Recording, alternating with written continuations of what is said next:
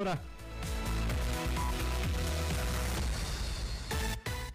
Autoridad Reguladora de los Servicios Públicos aprobó esta tarde el nuevo aumento en el precio de los combustibles que entrará a regir la próxima semana en el país y costará más de mil colones el litro de gasolina.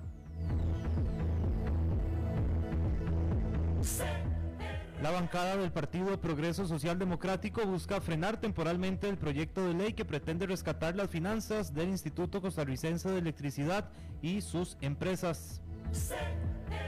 Y en los deportes, la selección nacional ya arribó al país tras perder ayer 2 por 0 ante Panamá en el inicio de la Liga de Naciones y ahora se enfoca en el juego ante Martinica este domingo a las 11 de la mañana.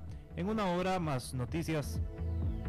Noticias cada hora en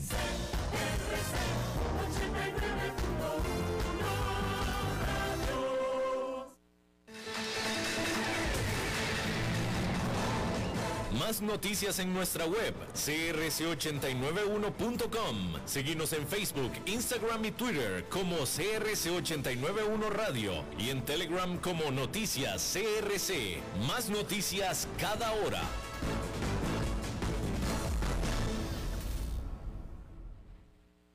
CRC 89.1 Radio y Cadena Radial Costarricense no se hacen responsables por las opiniones emitidas en este programa.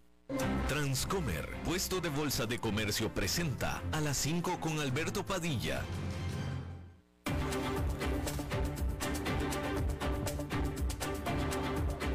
Inicia a las 5 con Alberto Padilla.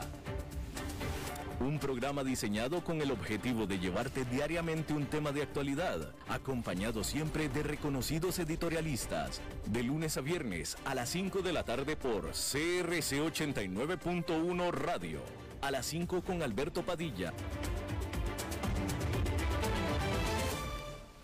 Hola, ¿qué tal? Saludos, bienvenidos a esta emisión de A las 5 con su servidor Alberto Padilla. Muchísimas gracias por estarnos acompañando, gracias por estar ahí.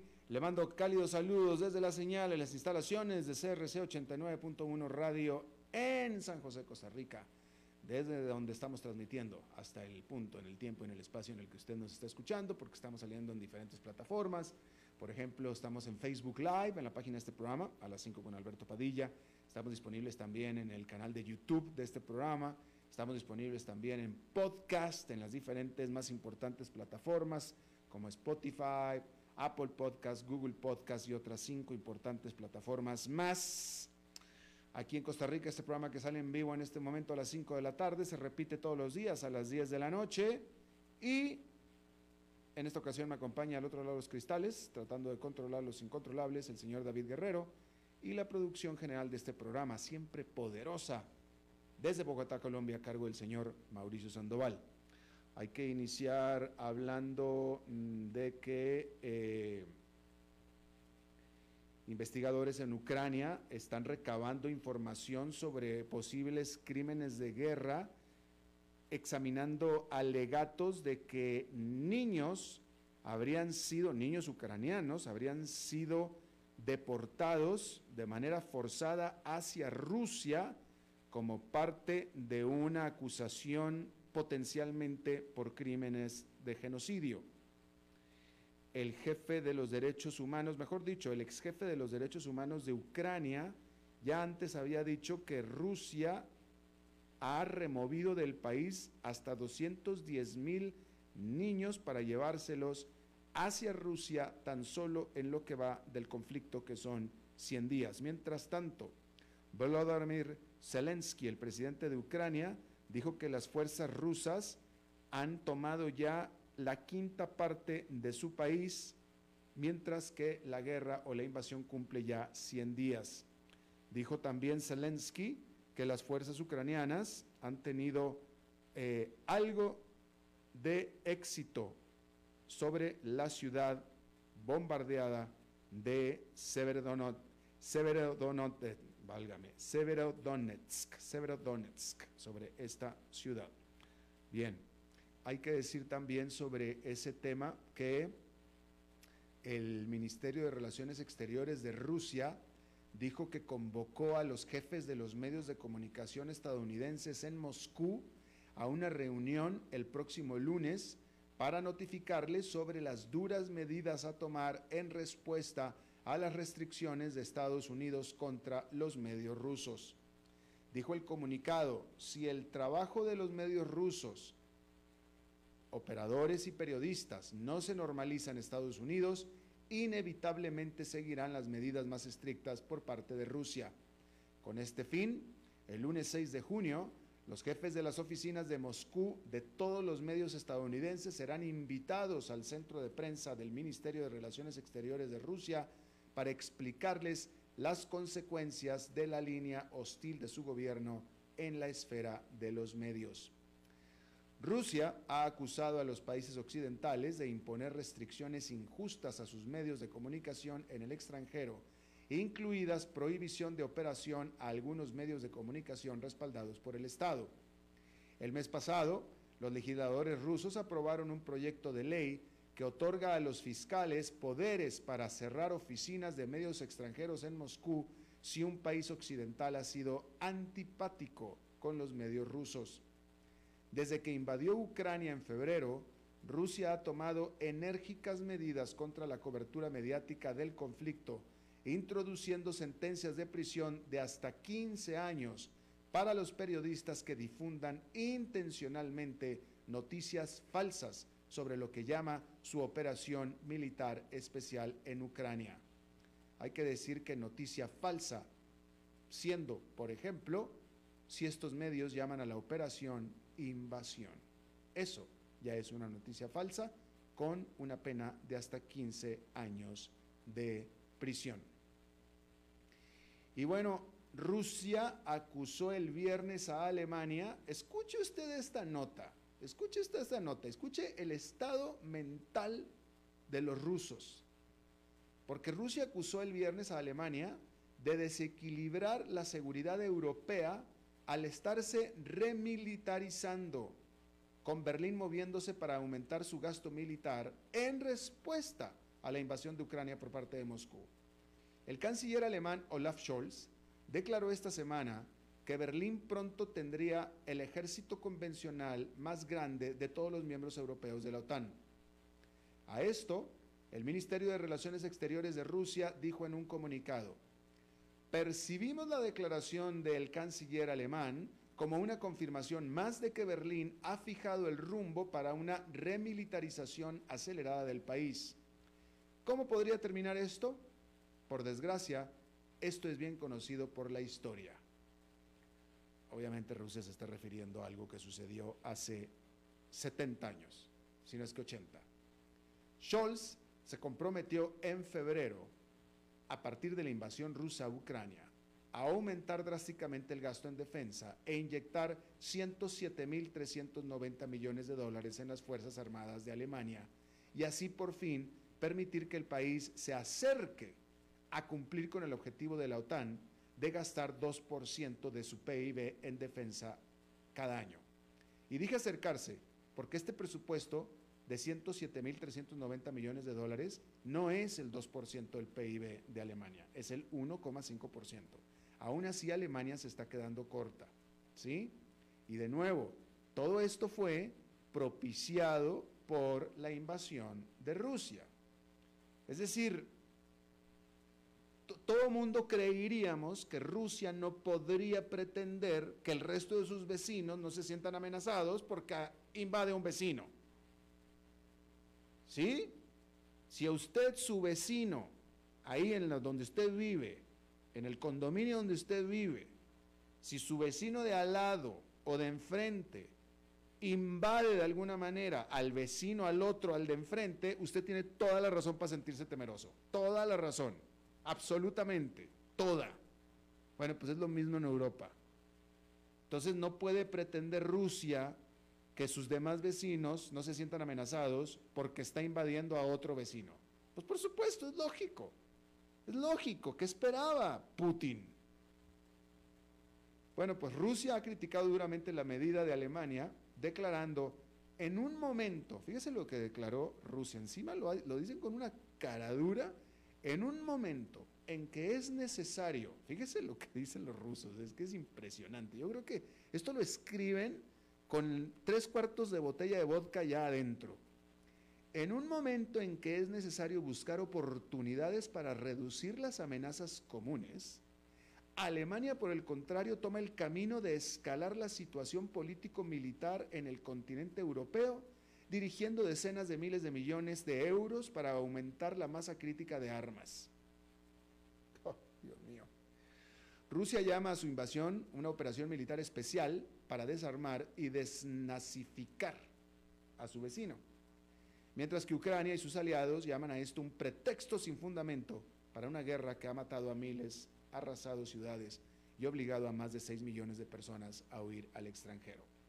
La decisión de Alemania de militarizarse es obviamente como respuesta automática y directa a el legítimo sentimiento de amenaza después de que Rusia invadiera a otro vecino que es Ucrania.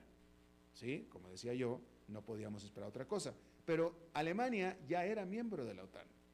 Los otros vecinos que no son miembros de la OTAN están buscando serlos, como es Finlandia y Suecia. Es decir, es decir, Rusia fue claramente quien movió el avispero. Claramente. Y ahora se está sintiendo agraviada. Ahora se está sintiendo agraviada y reclama. Bien, ahí lo tiene usted. Bueno, en noticias eh, meramente económicas, hay que decir que la economía de Estados Unidos agregó durante mayo 390 mil empleos, que es menos que el registro de abril, pero sin embargo mejor de lo que se esperaba, en medio de los temores de una desaceleración económica mayor y con un ritmo vertiginoso de inflación, informó el viernes la Oficina de Estadísticas Laborales. Al mismo tiempo, la tasa de desempleo se mantuvo en 3,6%, justo por encima del nivel más bajo desde diciembre de 1969. La cifra de mayo sorprendió al consenso de los economistas encuestados por Dow Jones, que esperaban fuera de 328 mil y que la tasa de desempleo bajara al 3,5%. Los ingresos medios por hora aumentaron un 0,3% durante el mes, que es ligeramente por debajo de la estimación de 0,4%. El aumento interanual de los salarios del 5,2% estuvo, ese sí, en línea con las expectativas. A pesar de las ganancias laborales, la encuesta de hogares de BLS o BLC mostró que el mercado laboral aún no ha recuperado todos los puestos perdidos durante la pandemia. El empleo total sigue siendo 440 mil por debajo del nivel anterior al COVID. Este resultado sorpresivo de mayo es una muestra más de que la economía de Estados Unidos sigue vigorosa, aunque cada vez más se suceden las señales de que va desacelerándose, aunque quizá menos rápido de lo que muchos han anticipado, pero se está desacelerando poco a poquito. Y se espera continúe moderando el ritmo, aunque queda claro que es difícil predecir su paso ante la cantidad de retos que presenta el resto del año. Y hay dos indicadores principales de que el motor económico de Estados Unidos se está enfriando en comparación con el frenético periodo después de que se levantaron los confinamientos por el coronavirus.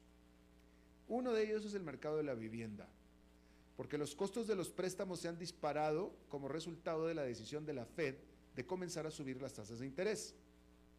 Una hipoteca de tasa fija 30 años promedió 5,09% durante la semana que finalizó el 2 de junio frente al 2,99% del mismo periodo del año pasado.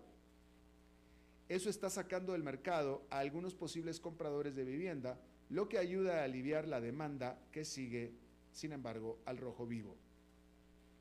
Las ventas de casas usadas en los Estados Unidos cayeron durante abril por tercer mes consecutivo. El segundo eh, elemento es el libro Beige.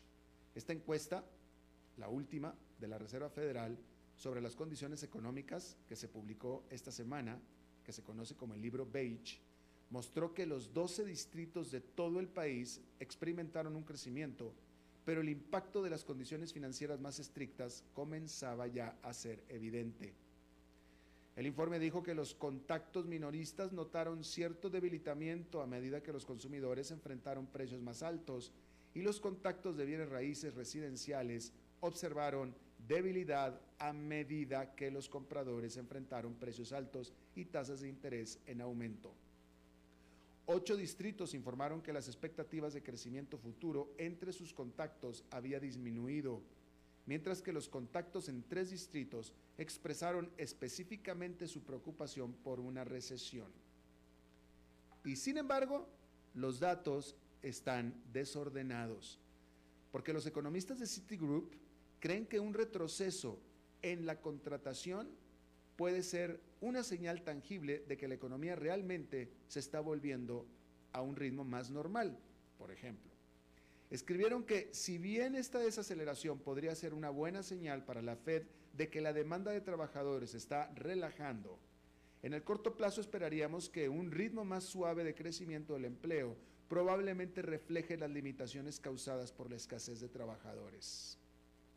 En abril hubo 11,4 millones de ofertas de trabajo en los Estados Unidos. Además, aunque las ventas de viviendas han retrocedido, los precios continúan subiendo. El precio medio de una casa en abril fue de un récord de 391.200 dólares, casi 400 mil dólares el precio medio de una vivienda en Estados Unidos. Esto es un aumento del 14,8%, es decir, el 15% respecto al año anterior, según un informe de la Asociación Nacional de Agentes Inmobiliarios. Eso significa que en última instancia es demasiado pronto para decir si el plan de la Reserva Federal para diseñar un aterrizaje suave para la economía está funcionando y que los inversionistas harían bien en continuar procediendo con cautela. Y bueno, esto es por parte de la macroeconomía. ¿Qué piensan los analistas? ¿Qué piensan los que están, los que supuestamente saben? El CEO del banco más grande de Estados Unidos estima que los estadounidenses todavía tienen disponibles 2 billones de dólares en ahorros de la era de la pandemia que pueden seguir impulsando la economía incluso cuando la inflación carcome pero, ¿qué sucederá una vez que se gasten este dinero extra? Los consumidores en los Estados Unidos deberán mantener aún sus patrones de gastos saludables durante los próximos seis a nueve meses, dijo esta semana el director ejecutivo del JP Morgan Chase, Jamie Dimon, en una conferencia de inversionistas. Son los cheques de estímulo los que siguen marcando la diferencia. Ese estímulo fiscal todavía está en los bolsillos de los consumidores, dijo Dimon y lo están gastando. Y están gastando a niveles muy fuertes todavía. Pero admitió que eso puede no ser suficiente para mantener a raya un huracán económico a medida que la Reserva Federal retira el apoyo y la guerra en Ucrania se prolonga. Dijo, en este momento hace un poco de sol y las cosas van bien, pero un huracán está justo en el camino viniendo hacia nosotros sentenció Dimon. Dijo también que no está claro si este huracán será categoría 1 o 5, pero de cualquier manera JP Morgan se está preparando precisamente para un huracán. Montones de ahorros han sido el arma secreta de la recuperación de la pandemia. La tasa de ahorro personal en los Estados Unidos alcanzó un máximo histórico del 33,8% en abril de 2020 cuadruplicándose en comparación con febrero del 2020. Los confinamientos por el COVID-19 limitaron drásticamente las opciones de gasto para los estadounidenses, mientras que las personas que temían perder sus empleos ajustaron sus presupuestos. Cuando la economía reabrió, eso alimentó un auge del gasto de consumo, e incluso cuando la confianza del consumidor ha caído mientras la gente se preocupa por el aumento de los precios de los alimentos y los combustibles, los hogares han seguido en gran medida sacando sus billeteras. Las ventas minoristas en Estados Unidos en abril aumentaron un 0,9% con respecto al mes anterior y un 8,2% más que en abril de 2021, según el Departamento del Comercio. Pero esa montaña de ahorros está comenzando a reducirse a medida que aumentan los precios. Las tasas de ahorro personal como porcentaje del ingreso disponible cayeron a 4,4% en abril del 2022, a su nivel más bajo desde el 2008. La alta inflación también está erosionando el valor de los ahorros, ya que un dólar no compra tanto como antes. Y los hogares están recurriendo al crédito para ayudar a compensar los costos más altos. El Bank of America descubrió que el gasto con tarjeta de crédito en abril aumentó un 22% año a año. Pero a medida que aumentan los costos de endeudamiento, asumir deudas puede comenzar a parecer una propuesta más riesgosa aún. Estas tendencias subrayan una pregunta importante. ¿Cuánto tiempo pueden los altos niveles de ahorro continuar apuntalando la economía a medida que aumentan las presiones? La respuesta a esta pregunta podría determinar si Estados Unidos cae en recesión el próximo año, como predicen algunos economistas. Dimon, por su parte, no todo es pesimismo para él. Dijo que sigue siendo optimista incluso frente a una gran incertidumbre, aunque sus comentarios no inspiran mucha confianza, hay que decirlo, porque luego de predecir el huracán económico, concluyó su discurso diciendo, creo que está bien esperar que terminemos bien lo espero. Ese es mis risitos de oro, dijo. ¿Quién diablo sabe? Terminó diciendo. ¿Quién diablo sabe? Al final, ¿quién diablo sabe? Bueno, ese es Jamie Dimon de JP Morgan. ¿Sí? Ahora, el hombre más rico del mundo también está haciendo sonar la alarma económica. El CEO de Tesla, Elon Musk, tiene un super mal presentimiento eso es textual, un super mal presentimiento sobre la economía y quiere recortar aproximadamente el 10% de los puestos de trabajo en el fabricante de vehículos eléctricos, dijo a los ejecutivos el jueves en un correo electrónico que fue visto por la agencia de noticias Reuters. El mensaje llegó dos días después de que Musk les dijera a los empleados que debían regresar a las oficinas y fábricas de Tesla o dejar la empresa. Tesla y sus subsidiarias empleaban a unas 100.000 personas a finales del 2021, según documentos regulatorios. Por lo tanto, entonces, Musk estaría pensando eliminar 10.000 puestos de trabajo. Antes de la nota de Musk, que llegó en un correo electrónico titulado Pausar todas las contrataciones en todo el mundo, Tesla tenía alrededor de 5.000 ofertas de trabajo en la red LinkedIn desde ventas en Tokio e ingenieros en su nueva gigafábrica de Berlín, hasta cientos de aprendizajes, hasta científicos de aprendizaje profundo en Palo Alto, de acuerdo a Reuters. Musk es el ejecutivo más destacado en la industria automotriz que señala una preocupación extrema por las perspectivas económicas. Ahora, este mal presentimiento de Musk se basa en los datos ¿O es acaso el resultado del sentimiento negativo entre los consumidores, los inversionistas y algunos economistas? Y la pregunta cabe porque lo que es Tesla, la empresa, se ve bien. A pesar de enfrentar importantes desafíos en la cadena de suministro, Tesla registró ganancias récord el último trimestre, superando las previsiones de Wall Street. Y los inventarios de automóviles nacionales se han mantenido estables, lo que indica que la demanda de sus productos sigue siendo sólida. Pero sin embargo, su fundador, su presidente, está súper preocupado por lo que está pasando en la economía. Así es que, bueno, pues ahí lo tiene usted.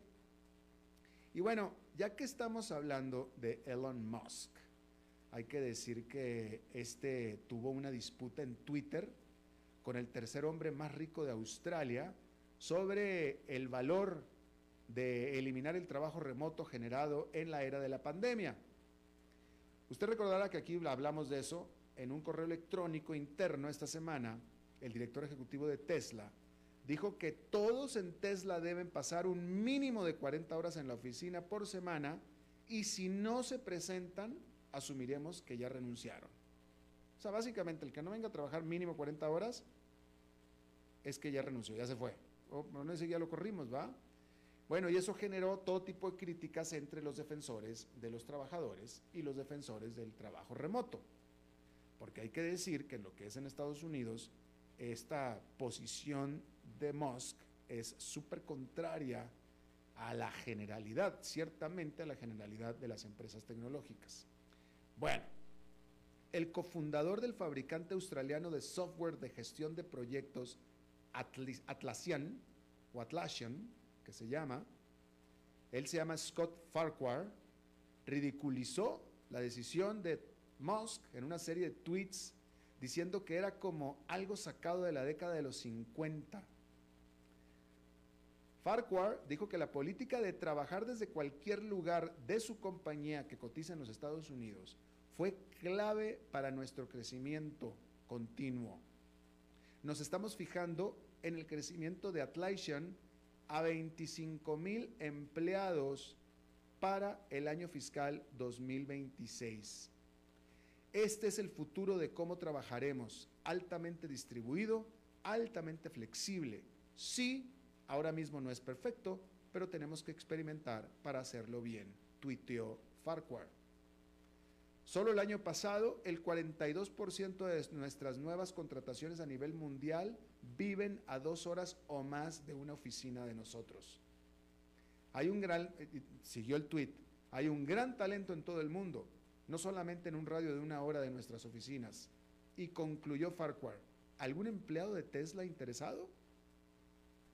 Ahí fue donde vino el puñazo para eh, Musk. Y bueno, y de hecho en la página de trabajos de Atlassian, ahora tiene un banner que dice, bienvenidos amigos de Tesla, somos Atlassian y trabajamos desde cualquier lugar. Aplica ya. Y bueno, ya, el, el famoso Farquhar envió un tweet de más. Fue un tweet demasiado de más para Elon Musk, que desató la molestia de él y le respondió con un solo tweet y le respondió diciendo, el conjunto de tweets anterior ilustra por qué las recientes, eh, mejor dicho, el conjunto de tweets anterior ilustra por qué las recesiones cumplen una fusión vital de limpieza económica. Eso fue lo que dijo Musk.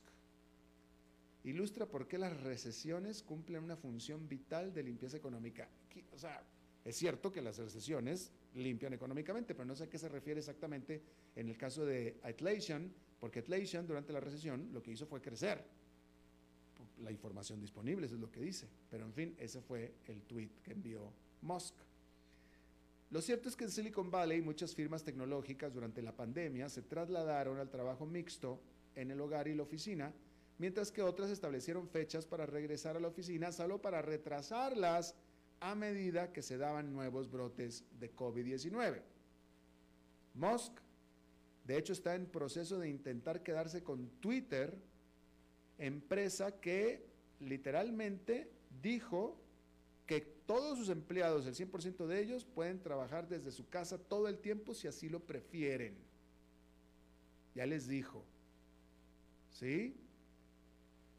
A pesar de que las oficinas de Twitter están abiertas las oficinas de, Twitter dijo, el que quiera regresar, que regrese, el que se quiere quedar, que se quede, no hay ningún problema.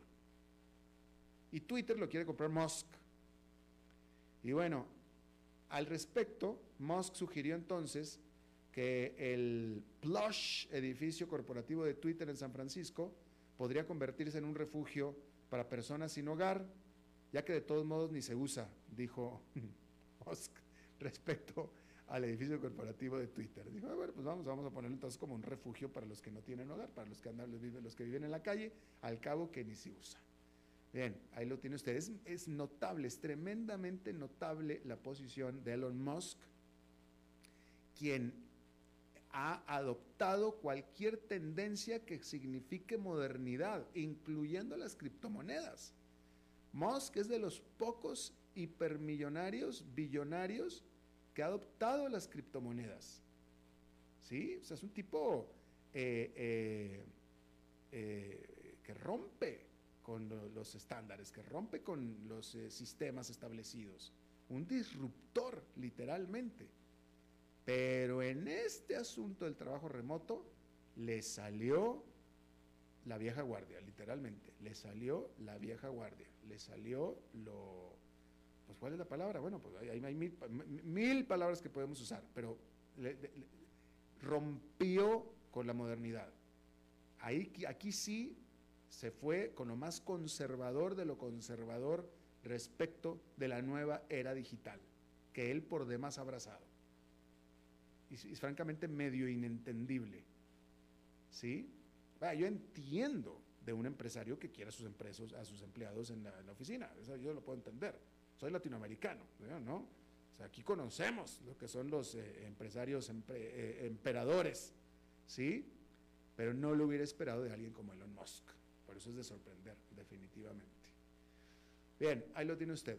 Vamos a hacer una pausa y regresamos con Oscar Gutiérrez. A las 5 con Alberto Padilla, por CRC 89.1 Radio. Las mejores vacaciones están aquí con Royal Caribbean International. Viví las aventuras de tu vida a bordo de los barcos más grandes e innovadores, visitando más de 300 destinos y la isla privada Perfect Day a Coco Cay. Viaja de la manera más segura y dejate llevar por el mejor servicio. Royal Caribbean, premiada como la mejor línea de cruceros en el mundo. Consulta con tu agente de viajes o llama ya a GSA Representaciones 22 34 18 18. Hey, vos. Sí, este mensaje es para vos. ¿Cuánto dinero tenés en el banco? No te preocupes, yo sé, apenas para llegar a la quincena. Y si te despidieran, ¿de cuánto es tu fondo de emergencia? También sé la respuesta. No tenés nada para emergencias. Y si te pregunto, ¿qué porcentaje de tu salario ahorras? ¿Qué me vas a decir? ¿Acaso no estás harto de pensar en todo menos en tu futuro financiero? Deja de ser de los que pierden el tiempo y botan el dinero que cuesta tanto ganárselo. ¿Que quién soy yo? Soy tu yo del futuro. Y aún estás a tiempo de cambiar las cosas. Pero toma la decisión hoy. Transcomer, puesto de bolsa de comercio. Construyamos juntos su futuro. Somos expertos en eso. Desde los verdes bosques de nuestra montaña nos llega agua Cerros de la Riva, agua fresca de manantial que te permitirá vivir en equilibrio, proteger tu salud y la de tu familia, libre de sustancias químicas, envasada sin alterar su naturaleza a 2.000 metros de altura. Agua Cerros de la Riva, naturalmente neutral. Búscanos como cerrosdelarriba.gmail.com Llámanos al 8374 3229. Cerros de la Riva, Live Spring Water.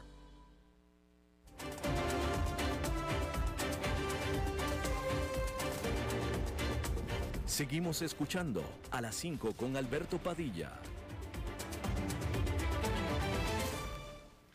Bueno, como cada semana vamos a dar un repaso de los mercados en esta semana con Oscar Gutiérrez, presidente de Transcomer, de la Casa de Bolsa, puesto de bolsa Transcomer. Eh, primera semana del primer, primera semana del segundo semestre del año. ¿Ya, no? Así es. sí, ya estamos en el, ya estamos en, más para allá que para acá. Así es. Bueno, buenas tardes Alberto, encantado de estar de nuevo en tu programa. Bueno, y la semana pasada habíamos eh, eh, cambiado la tendencia que venía de siete semanas de pérdida, se había logrado una muy buena semana y esta semana se revierte. En realidad el, día terminó en el S&P 500 con una pérdida de un 1,63, el único sector que quedó positivo fue el de energía, todos los demás sectores bajaron. Y en la semana eh, terminó cerrando el S&P 500 un 1,2% abajo, eh, y el Dow y el Nasdaq me parece que cerca de 1% perdiendo. El S&P 500 perdiendo 8 de sus sectores y solo quedando positivos, eh, eh, perdón, al revés, en realidad subieron 8 sectores y quedaron negativos 3 sectores. ¿Qué pasó? Bueno, hubo un reporte importante el día de hoy que fue el reporte de desempleo eh, hubo un crecimiento de 390 mil empleos eh, no agrícolas cuando se esperaban 328 mil. Uno diría, bueno, pero esto es una noticia positiva. ¿Qué pasó? Porque entonces el mercado reaccionó negativamente, no mucho, pero, ligeramente negativo. Y bueno, eh, lo que se ve es que las expectativas que podrían haber de que la Reserva Federal no subiera medio punto, con esto se acaban, porque estamos en un nivel de desempleo muy bajo, está apenas por encima, eh, con un 3,6%, apenas por encima del nivel más bajo que ocurrió en diciembre de 1969. Y entonces esto indica que la Reserva Federal continúa con una presión para seguir aumentando las tasas de interés, al menos en medio punto por sesión.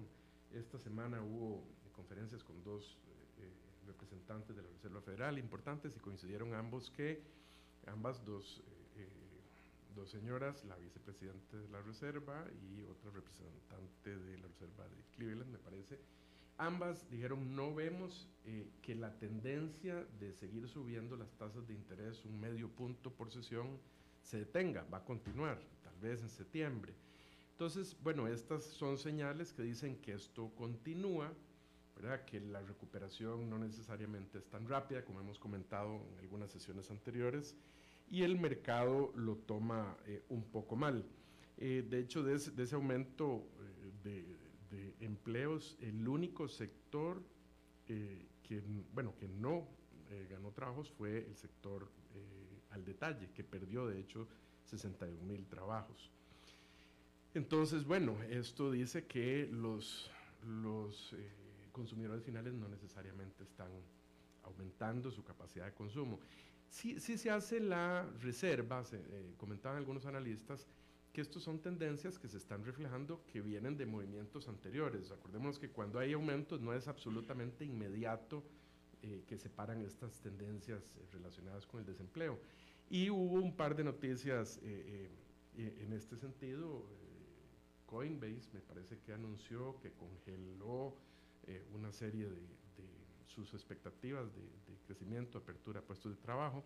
Elon Musk, que me parece que lo mencionaste ahora, también anunció que iba a recortar puestos de trabajo y entonces se ve que estas tendencias en el empleo pueden tomar un tiempo para tener efecto. Habrá que ver cómo está el desempleo en los, en próximos meses. Eh, el miércoles, en una conferencia eh, el sector financiero, el presidente Jamie Dimon de JP Morgan habló de que se nos puede avecinar un huracán, que hay que estar preparados, que hay que estar eh, listos para recibirlo. No se sabe exactamente. Una de las cosas que mencionaba es, bueno, es que no sabemos si el petróleo puede terminar en 150 o 170 dólares por barril. Esto nadie lo sabe. Bueno, esta semana hubo un acuerdo en Europa para prohibir, parece que hasta un 90% de las importaciones del petróleo ruso. Entonces, la guerra económica continúa con Rusia. Rusia se ha defendido, digamos, eh, contra las expectativas en relación con el precio del rublo, por ejemplo, que anda en 63 eh, rublos por dólar. Entonces, bueno, uno dice, bueno, ¿qué tanto eh, puede prolongarse esta, esta guerra? Si, si, Rusia en realidad el efecto económico que se esperaba no ha sido tan impactante en el corto plazo, esto se puede prolongar. ¿Cuál va a ser el efecto en la inflación mundial? ¿Cuál va a ser el efecto en el petróleo? ¿Verdad? Las, las expectativas de inflación en Europa también eh, son muy altas. Otra cosa que tenemos encima es, bueno, que se empieza a reducir el balance, es algo que hemos comentado anteriormente, este es el primer mes eh, en que se aplica la reducción del balance de la Reserva Federal, se espera que ya para septiembre esté eh, impactando en 95 mil millones de dólares al mes. Y es la única vez en la historia que esto ha ocurrido. Eso lo señalaba Jamie Dimon. No, no, no, no tenemos eh, no es una fórmula matemática exacta para saber cuál va a ser el efecto en la economía. Hay todavía muchísima liquidez eh, y eso puede hacer que se prolongue entonces este tema de la inflación. Sí, sí, sí.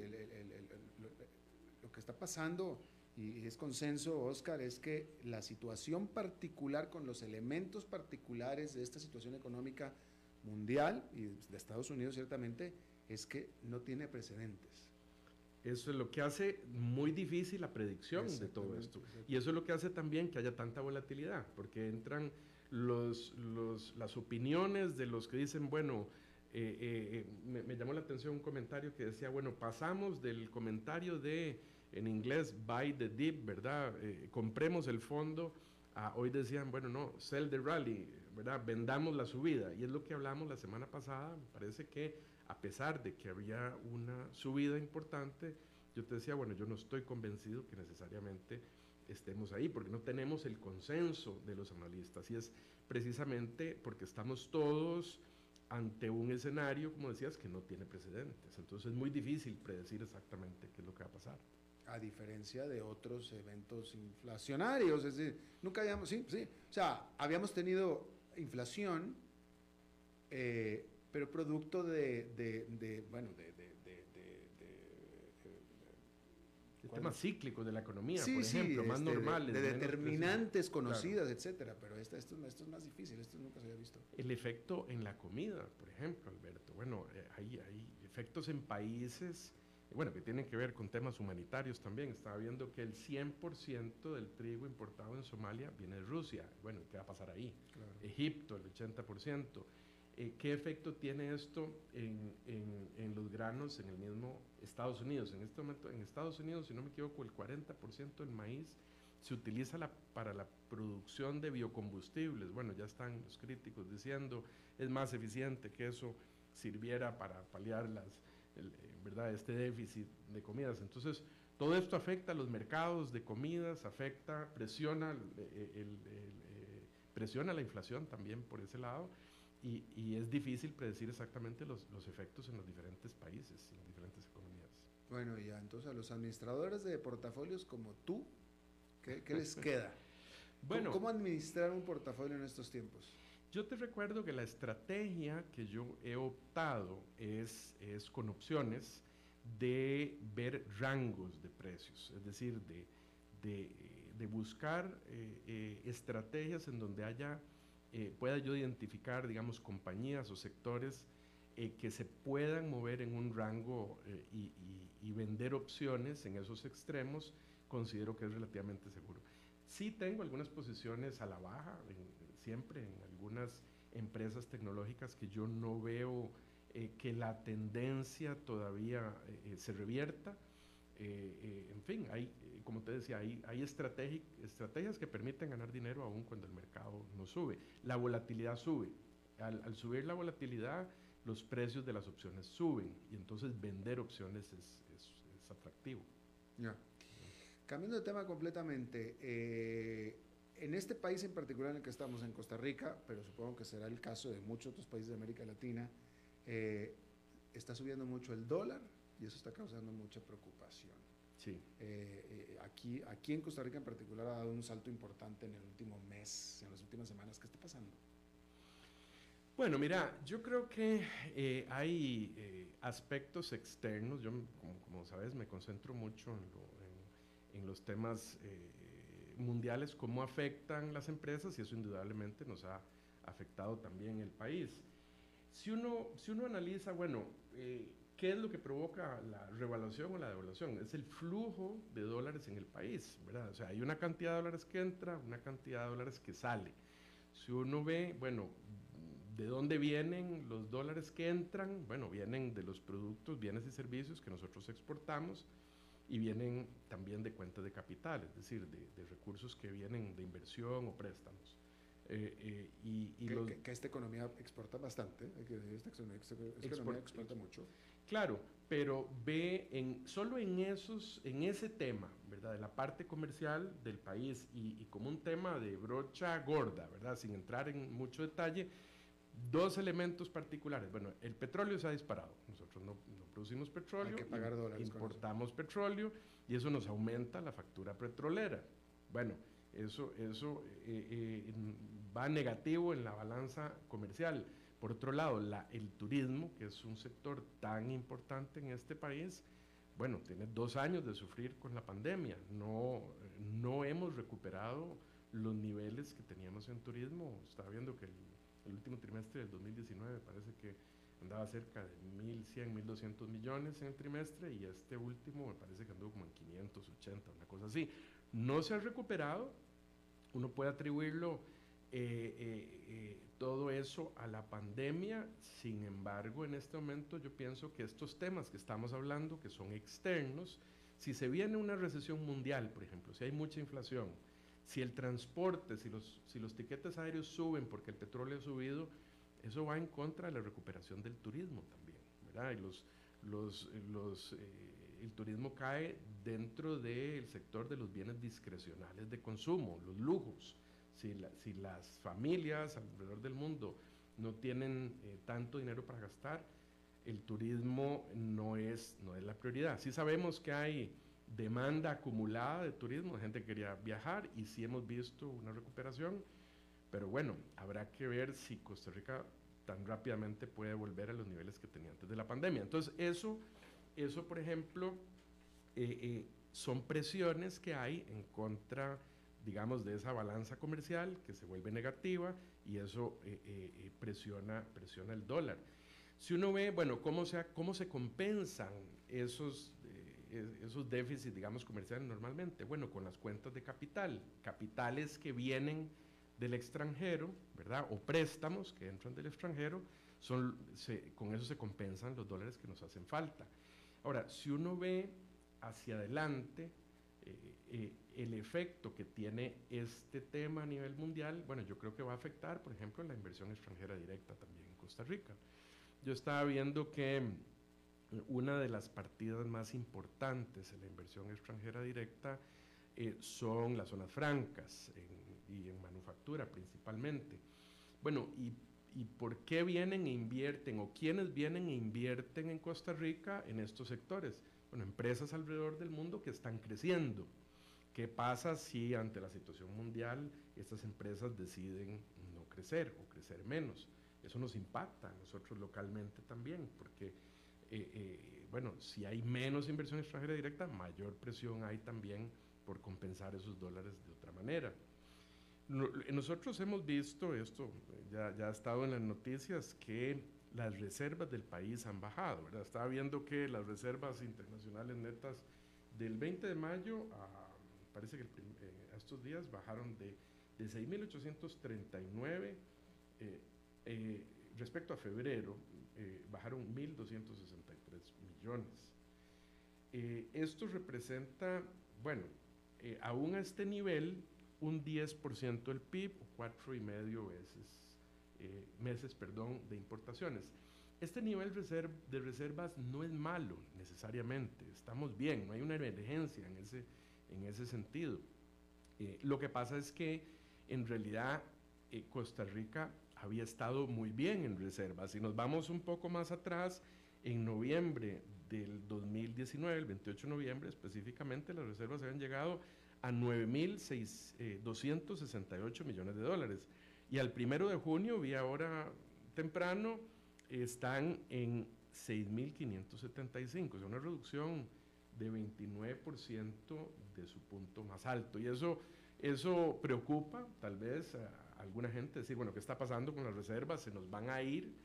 Eh, yo, creo que, yo creo que no es tan grave el tema, ¿verdad? Es decir, eh, eh, las reservas están ahí para atender las emergencias. Si uno lo ve igual que uno hace en una empresa, bueno, por dicha teníamos estas reservas en el país y con eso se pudo afrontar bien este, la pandemia y bueno, también en este momento los efectos, los efectos de la guerra. Entonces, bueno, eh, son, son temas que, eh, que están ahí, que yo creo que en el corto plazo el Banco Central no es tanto lo que puede hacer, puede salir a calmar, ¿verdad? Hoy, hoy, hoy sacaron un, eh, un comunicado de prensa en el que hablan de que están gestionando un préstamo con el Fondo Latinoamericano de Reservas por mil millones de dólares Asimismo, eh, ampliar la emisión de bonos para recuperar esta reserva. Y ese es el tipo de cosas que puede hacer el Banco Central, mandar el mensaje a la población de que van a entrar dólares, de que no hay razón para salir en estampida a, comprar dólares eh, y que, que, es el tipo de corrida financiera que pasa, por ejemplo, en un banco, que hay una profecía autocumplida. Si todo el mundo cree que el dólar va a subir y sale corriendo a comprarlo, pues sube de verdad. Entonces, me parece que sí está bien la función del Banco Central de calmar los ánimos en ese sentido. Claro, claro. Hay que decir que eh, tanto para los costarricenses como para los que nos escuchan de fuera, que la dinámica en este país es muy particular, porque aquí en Costa Rica conviven ah, paralelamente el dólar pues, todos los países latinoamericanos están dolarizados de una manera u otra, todos, ¿no? Pero aquí en Costa Rica, a diferencia de la gran mayoría de los países latinoamericanos, aquí eh, todo mundo tiene tanto cuenta en dólares como cuenta en, colones. Cuando usted va a comprar cualquier cosa, casi que le preguntan, ¿va a pagar en dólares o va a pagar en colones? O sea, porque todo el mundo tiene eh, eh, indistintamente las cuentas. Entonces aquí muy normal, cosa que no se repite en otros países de América Latina, casi todos, aquí las, la gente saca las hipotecas en dólares, por ejemplo, ¿no? Este, entonces conviven y sin embargo no valen lo mismo. y eso yo creo que representa un problema porque, porque eh, una, una, son, tienes dos monedas legales, de curso legal en este país prácticamente, en la práctica tienes dos tipos de monedas, una se está evaluando y la otra se está devaluando. Entonces, hay gente que tiene préstamos, etcétera, contratados en dólares, el préstamo del auto, el préstamo de la casa, etcétera, pero sus ingresos son en colones. Y eso, eso es el problema. Pero es una dinámica que no se repite en el resto de los países. Sí, bueno, hay algunos países que sí se dolarizaron completamente, ¿verdad? Bueno, Ecuador hace muchos Ah, bueno, claro, Ecuador y El Salvador, sí, sí, sí. pero por ejemplo, en México, México pues, es, el, peso mexicano, el resto de los países pues, es la moneda nacional y se acabó, sí, ¿no? Sí, eh, aunque las contrataciones por detrás se hacen en dólares, eh, o, el tipo de cambio, ¿no? Cuando compras una casa, etcétera. Pero de la manera en la que conviven aquí las dos monedas es bastante única. Bueno, te voy a decir que personas de mi edad, yo tengo 57 años, yo sí me acuerdo cuando hubo una devaluación fuertísima a inicios de los 80 y todo el mundo quería hacer todo en, eh, es decir, nadie se endeudaba después de esa crisis, el dólar pasó, de, yo me acuerdo, casi que en tres días como de 8.60 a 12 colones y ya en un mes estaba en 20 colones y ahí continuó. Y después de eso yo me acuerdo que por muchos años eh, eh, a todo el mundo le daba pavor endeudarse en dólares, ¿verdad? Porque hubo muchos importadores que quebraron, bueno, los exportadores se favorecieron mucho. Pero en años más recientes uno ha visto, como ha habido algunos años en que incluso ha habido revaluación, si nos vemos para atrás, y entonces eh, gente más joven que tal vez no vivió eso mm. y lo que ve es que ha habido revaluación y ve, bueno, es que en colones me pagan más, en colones me pagan más, y entonces invierten en colones y dicen, la verdad que la tasa en dólares es tan baja que me endeudo en dólares. Y pasa eso que estabas diciendo. Las tasas de interés en dólares han estado tan bajas eh, y, las posibilidades de financiar vivienda a largo plazo se desarrollaron en Costa Rica en los últimos años, porque cuando yo era joven eso no existía. Eh, entonces permite que uno pueda pagar una, una cuota en dólares eh, eh, eh, y puedo comprar una mejor casa, digamos, con el presupuesto que yo tengo, del, qué sé yo, el 30 o 40% de mi salario. Si quiero la hipoteca en colones se me hace más difícil. Eso en los últimos años ha bajado, porque ahora se ven tasas en colones también muy bajas. Ahora, yo me pregunto, esa es una amenaza que viene ahora, Alberto, porque si las tasas en Estados Unidos ya sabemos que, están subiendo y que van a subir, este, en Costa Rica, para mantener competitiva la moneda por el riesgo país, las tasas en colones deberían subir también. Y entonces esos también son factores externos que nos afectan porque el Banco Central sí tiene que ver, bueno, si subo las tasas en colones para mantenerme competitivo a nivel externo, eso también tiene un efecto interno porque mm. encarezco, ¿verdad?, el capital para poder producir en el país y eso son pues, la labor tan difícil que tiene el Banco Central de estar manejando esto.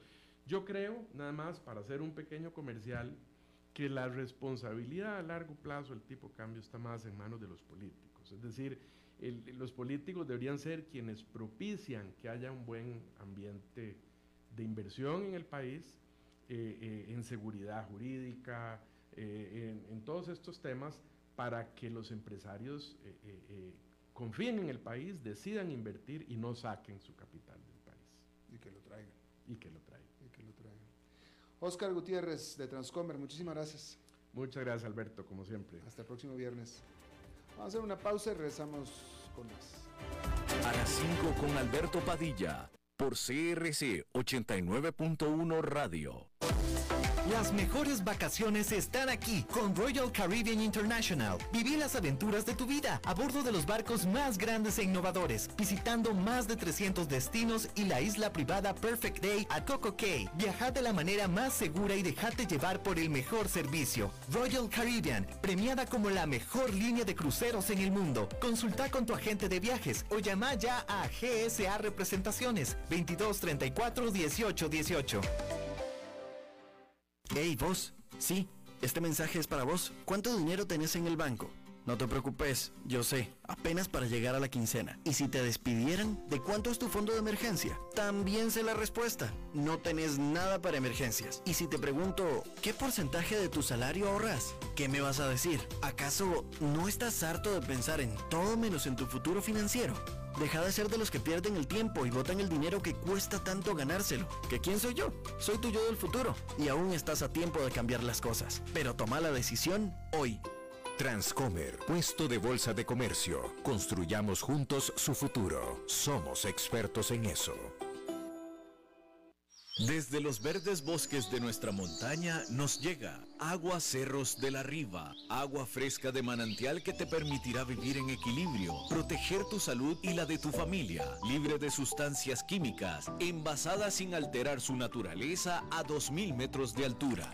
Agua Cerros de la Riva, naturalmente neutral. Búscanos como cerrosdelarriba.gmail.com Llámanos al 8374 3229. Cerros de la Riva, Live Spring Water.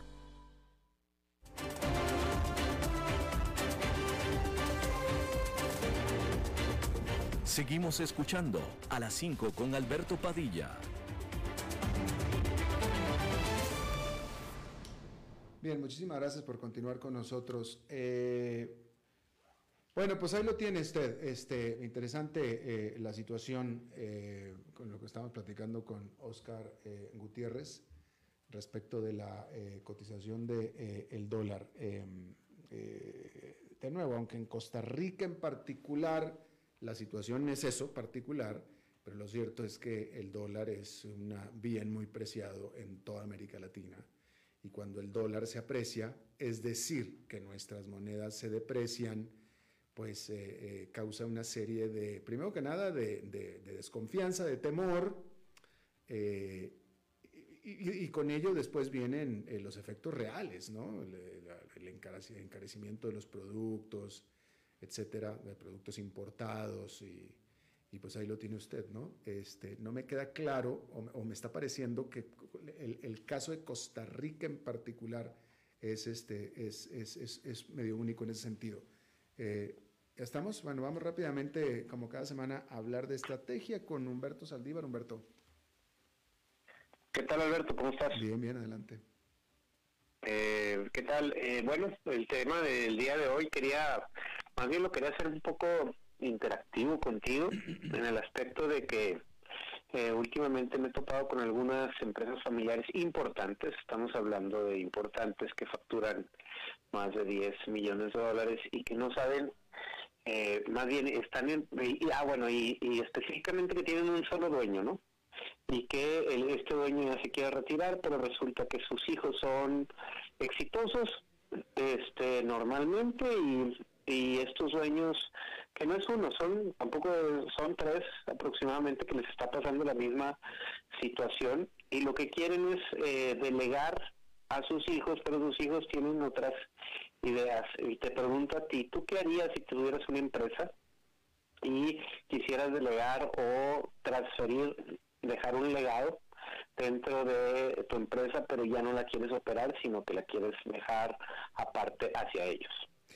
Bueno, yo, yo tengo una manera muy particular, eh, Humberto. Yo creo que este tema lo hemos hablado muchísimo. Eh, eh, yo tengo una, una manera muy desprendida de, de, pensar sobre, sobre mi legado y sobre mis bienes. Claro, yo no soy empresario, así es que para mí es muy, muy, muy fácil hablar como si yo fuera empresario porque no lo soy, este, pero yo, mi filosofía de vida siempre ha sido que mi responsabilidad con mis hijos es proveerles la mejor educación que su capacidad intelectual pueda pagar, eh, eh, en el, resto lo, me encargo yo, eh, pero después de eso es, es, ya, o sea, cualquier otra cosa que yo haga y que yo tenga es mía y de mí. Entonces, la respuesta concreta es, si yo tuviera una empresa y mi hijo, aunque mostrara el interés de trabajar conmigo en la empresa, aunque mostrara el interés, si no demuestra la capacidad, yo no lo aceptaría en mi empresa. Yo, yo, yo, yo tendría conmigo a gente capaz, al margen de quien fuera.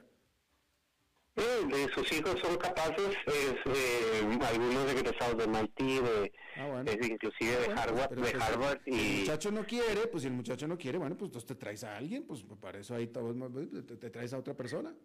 Exacto, exacto, a eso iba, a eso iba, precisamente. eh, llega un momento donde te tomas esas decisiones, traes a alguien que tenga el expertise, la experiencia, pero sin embargo eso no eh, y ahí te va, esto no te garantiza la sostenibilidad de la empresa a largo plazo. Entonces, mi recomendación hacia, hacia esos elementos es genera junta directiva, metes, si quieres, a tus hijos como parte del directorio, pero no operan, ¿verdad? Y eh, si bien tienen responsabilidades de asistir a reuniones que sean dentro de la empresa importantes una vez al mes como parte de la junta directiva, no precisamente van a operar y quien tiene la responsabilidad de que esto funcione, pues es un tercero con el expertise en la empresa y con obviamente eh, todo un modelo de, de, estructura que te permita también delegar a esta tercera persona eh, eh, esta empresa, es decir, confiabilidad de procesos, estrategia, visiones, gobierno corporativo, gobierno operativo, gobierno táctico y eventualmente eh, pues eh, si tus hijos ya tienen una vida aparte, eh, se quedan con tu legado o venden la empresa, ¿verdad? Pero yo, pero es más difícil convencerlos a que vendan la empresa a que se a, convencerlos a que generen un gobierno corporativo. Y por ahí va mi consejo, más bien. Ok. Humberto Saldívar, muchísimas gracias. Gracias a ti, buen fin de semana. Buen fin de semana para ti también. Bueno, y buen fin de semana también para ustedes. Esto es todo lo que tenemos por esta emisión. Gracias por habernos acompañado. Espero que tengan muy buen fin de semana y nosotros nos reencontramos por acá el lunes. Que la pase muy bien. Las 5 con Alberto Padilla fue traído a ustedes por Transcomer, puesto de bolsa de comercio. Construyamos juntos su futuro. Somos expertos en eso.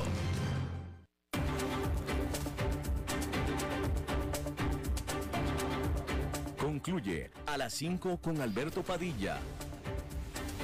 Un programa diseñado con el objetivo de llevarte diariamente un tema de actualidad, acompañado siempre de reconocidos editorialistas, de lunes a viernes a las 5 de la tarde por CRC 89.1 Radio, a las 5 con Alberto Padilla.